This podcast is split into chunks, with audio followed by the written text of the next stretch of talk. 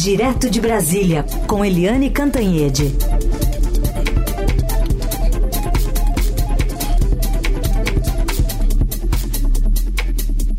E hoje, na verdade, uma conexão tripla São Paulo, Brasília e também Buenos Aires. Oi, Eliane, bom dia. Oi, bom dia. Bom dia você, ouvinte, você, Heisen Carolina e a outra Carol que está vindo aí. É isso aí, Carolina Marins, que está falando conosco direto de Buenos Aires, enviada do Estadão, né, acompanhando a posse do presidente eleito Milei. Tudo bem, Carol? Bom dia. Bom dia, Carol, Heisen, Eli. Muito obrigada por me receber. Como é que estão os primeiros movimentos do presidente eleito a partir desse dia 1 aí do governo? É, o presidente já acordou cedo, ele está fazendo a sua primeira reunião de gabinete, os ministros estão chegando ainda, mas já estão praticamente todos lá para essa primeira conversa, só que já teve anúncio hoje, o porta-voz é, designado da presidência já anunciou que hoje não vai ter anúncio, que existia a expectativa de hoje termos as primeiras medidas econômicas, né? O, o ministro da Economia, Luiz Caputo, deveria falar quais seriam é, as primeiras medidas, inclusive é, se esperava que seriam medidas que não precisariam da aprovação do Congresso, mas é, avisaram que não vai ser hoje, que adiaram para amanhã. Amanhã ele deve dar uma coletiva de imprensa e dar quais serão os rumos dessa economia, que é o, a grande questão da, da Argentina e o que Milley falou principalmente no discurso de ontem. E, Carol, o que, que se especula até agora sobre esse choque fiscal que ele mesmo falou que deve ser violento? Sim, é, ele avisou que não há tempo para gradualismos, embora se tenha um, um, pouco de dúvidas quanto a isso, porque o próprio ministro da Economia dele não é tão afeito assim a, a choques intensos. Ele é a favor de uma coisa mais gradual. Só que assim, o que se espera? É, segundo tinha adiantado o Clarim na, na sexta-feira e o que temos sobre as medidas econômicas, por enquanto, é só o que foi soprado mesmo na, na imprensa, é que o, o, novo presidente ele deve agora parar de emitir moeda pelo Banco Central, então ele vai proibir que o Banco Central continue emitindo moeda para ver se contém a inflação que deve continuar crescendo nos próximos meses. Os subsídios, que a Argentina tem muito subsídio a transporte, é, energia, eles devem começar a cair gradualmente até abril, o que deve provocar um novo aumento é, dos preços. Também fim das obras pública, públicas, liberação do, dos preços que estão é, contidos também, porque o Sérgio Massa tinha um programa chamado Preços Justos, que mantinha preço de alimentos, alguns artigos essenciais bem baixos, artificialmente baixos, e o Milley deve ir liberando aos poucos. E é uma questão difícil é o câmbio, né? Porque a Argentina tem muito câmbio, é, são mais de 15 tipos diferentes de câmbio entre o peso e o dólar, e o desafio é unificar isso, fixar um preço sem descontrolar toda a economia. Então é o que se espera que ele deve fazer, mas por enquanto é isso. São expectativas, não sabemos o que ele de fato vai fazer. Oi, Carol, é... bem-vinda. Eu gostaria de saber como foi essa posse, a sua impressão sobre a posse, porque uh, um dado importante que muito, muito pouca gente está falando é a questão social na Argentina. A Argentina, uhum. apesar de todas as crises políticas, econômicas, sempre teve uma situação social melhor do que a do Brasil, por exemplo. E pela primeira vez, os indicadores sociais da Argentina eh, são piores do que os do Brasil. E com esse pacotão, esse pacotaço violento, uh, que o próprio Milley admite que é violento, Uh, como é que vai ficar a situação social? Ou seja, uh, há uma expectativa de crise social? O Milley disse que ia acabar com o Ministério da Saúde e da Educação, não acabou com o da saúde, mas acabou com a educação. isso uhum. desestrutura um setor essencial do país, né, que é a educação. Como é que você está vendo a questão social? É, é, ele realmente ele unificou, né, na verdade, o, o, Ministério da Educação com outros de desenvolvimento social, tudo isso com é, o que ele chama de capital do, é, do é, Ministério do Capital Humano, né? E a questão social que deu para perceber pela posse é que a Argentina ela está bem, é, tem um, uma fratura na sociedade. Um, uma parte está bem esperançosa e, e não vê com, com problema isso de é, tirar Ministério, Ministério da Educação, na verdade, eles defendem e acho que tem mesmo que reduzir e comemoraram essa primeira medida que o, o Milley tomou, que foi o primeiro decreto presidencial dele, foi reduzir de 18 para 9 os ministérios. E eles, é, esses apoiadores do Milley, eles são a favor mesmo de uma redução do gasto público, porque eles querem ver uma, uma melhoria na, na, no dia a dia deles. E o que se escuta do, dos apoiadores que estavam assim, muito felizes, muito emocionados, o pessoal chorava na posse, gritava o nome do Milley, é, é de que essa questão social, né, a, a saúde pública, a, a educação pública, o, o, social mesmo não chegavam, não chegava a ter eles, né, eles já estavam numa situação econômica que falar em, em, perder direitos, que era o que a campanha do Sérgio Massa falava, já não afetava, porque assim, já vou perder o quê? Eu já não tenho nada, eu já não consigo nem chegar no fim do mês, o que, que você está falando que eu vou perder? E aí existe um outro lado que assim, está bastante está é, olhando com, com preocupação, é, sente que sim, está perdendo é, avanços, está perdendo é, acessos, tem medo de não conseguir ter um, uma saúde pública de qualidade, uma educação pública de qualidade, mas ontem não era o, o público que estava na rua. Tinha um ou outro que saía com alguma bandeira peronista, alguma coisa, só que o, os libertários davam um jeito de expulsar, assim, ficava um pouquinho hostil, mas foi muito pouco. O, o foco da rua ontem e da posse foi os apoiadores do, do Milley e até pessoas que sim, não necessariamente são apoiadores dele, mas que esperam alguma mudança na Argentina, muito esperançosos. Uhum. É, a questão é, o que eu ouvi de muitos analistas políticos, é o quanto que essa esperança vai sobreviver na, no curto prazo, porque o próprio Milley fala que, apesar do choque que ele quer promover, as mudanças vão demorar para acontecer. Então, a expectativa é que em um ou dois anos ainda se tenha inflação, ainda se viva um momento econômico muito duro. E não sabemos o quanto que o argentino vai ter paciência. É possível que, assim, em alguns meses, os argentinos já queiram ver alguma mudança, e se nada acontecer para melhor, pode ser que o, o, social fique um pouco mais agitado e o Milley comece a perder essa popularidade, que por enquanto ele começa bem, né? Muito bem, essa é a enviada especial do Estadão a Buenos Aires, a Carolina Marins, que vai continuar acompanhando todas as novidades ou os não anúncios, né? Como hoje, essa segunda-feira, mas uma reunião que está acontecendo já lá é, em Buenos Aires. Carol, obrigado e bom trabalho para você. Obrigado, bom trabalho para nós. Ele tem pergunta aqui do nosso ouvinte Sérgio, da Bahia, sobre essa questão envolvendo é, a eleição na Argentina. E ele pergunta o seguinte: Eliane, Bolsonaro foi recebido com honras de Estado na Argentina. Penso que o governo e o PT erraram muito em apoiar e financiar Sérgio Massa. O que você acha? Bem, eu acho que, primeiro, quem começou essa guerra foi o Milley.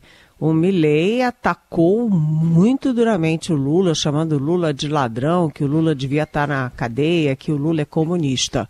Ele começou a guerra e o Lula, em vez de reagir como um estadista, deixando para lá, fingindo que não vê, ou seja, deixa o maluco falando sozinho, ele entrou no jogo do Milley e ostensivamente apoiou o Sérgio Massa, como você disse, Sérgio. Então, o que começa ruim tende a ir ruim até o fim.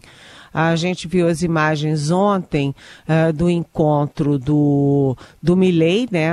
Os cumprimentos do uh, Mauro Vieira, que foi o enviado do presidente Lula à posse, uh, e ele foi cumprimentar o Milley foi, um, foi bem gentil, Milley sorridente, o Mauro Vieira pegou na mão dele com as duas mãos, quer dizer, foi uma coisa afetuosa até né? É, mas a gente sabe que na diplomacia presidencial o que importa é a relação entre presidentes. Né? É, a coisa começa ruim, mas é, o Milley se coloca como um novo líder da extrema direita mundial. Então, como ele é muito ideológico, ele prestigiou o Bolsonaro, é, prestigiou o, o, os líderes internacionais da direita, inclusive o Zelensky da, da Ucrânia, o Viktor Orbán da Hungria, é, enfim, é, é uma questão muito ideológica e a situação entre Brasil e a Argentina está periclitando. Só que vamos pensar uma coisa, né, Sérgio? Uh, a Argentina precisa muito mais do Brasil nesse momento do que o Brasil da Argentina. Seguimos com o Jornal Eldorado, análise política direto de Brasília com Helene Cantanhede.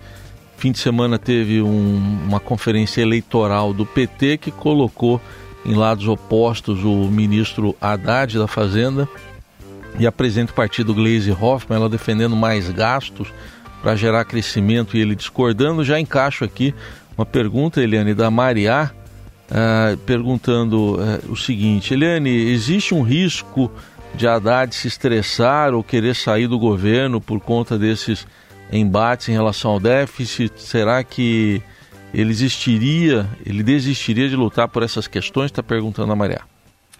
É, pois é, Maria, bom dia, bem-vinda. Uh, o ministro Fernando Haddad está entre um fogo cruzado, né? porque, de um lado, o Congresso está fazendo corpo mole para aprovar as, as pautas econômicas fundamentais. Você vê aí, cadê? Né? Cadê a reforma tributária? Cadê a taxação uh, do, do, dos bets, por exemplo? Cadê a, a taxação dos fundos? Cadê, uh, enfim, o governo conta com isso, com essas, esses projetos no Congresso para aumentar a arrecadação no ano que vem em 47 bilhões de reais. Se não aprovarem isso, não tem 47 bilhões de reais. E aí o déficit nem vai ser zero, nem vai ser razoável. O déficit vai aumentar muito no ano que vem. É, o Congresso entra em recesso dia 23 e a pauta não anda.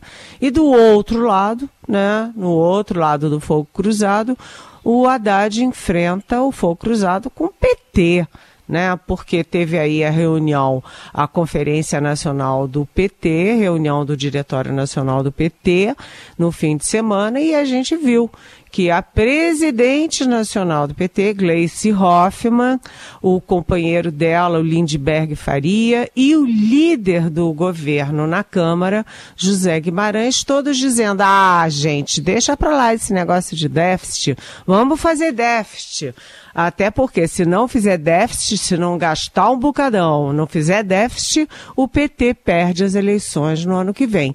Ou seja, o PT está olhando para o PT, para o próprio umbigo, para as eleições, e o Fernando Haddad está olhando para a economia, para o Brasil e para o futuro, né? Uh, então, a gente a gente está aí com a seguinte situação o Lula vai ficar com o PT e com os ministros petistas que representam essa pressão pró-eleição dentro do governo, ou vai ficar com o pragmatismo e com as posições do Fernando Haddad. Maria, eu não acredito que Haddad caia, não, porque se cair, o governo fica numa situação periclitante. Mas que a coisa está mal, isso não tem a menor dúvida. Hoje, inclusive, o presidente reúne o Fernando Haddad, o Rui Costa, que é o chefe da Casa Civil, o Alexandre Padilha, que é o ministro da Articulação, e os líderes do governo no Senado, na Câmara e no Congresso. E eles vão ter que lavar roupa suja. É, até porque essa semana você vai ter Copom e, e índice de inflação né? Então, o governo tem que cuidar disso. O Lula depende da economia para fazer um bom governo e para garantir ou a reeleição ou a eleição de um indicado por ele em 2026. Eliane, vamos falar também sobre o impasse envolvendo a Venezuela e a Guiana, né? Sobre esse equibo.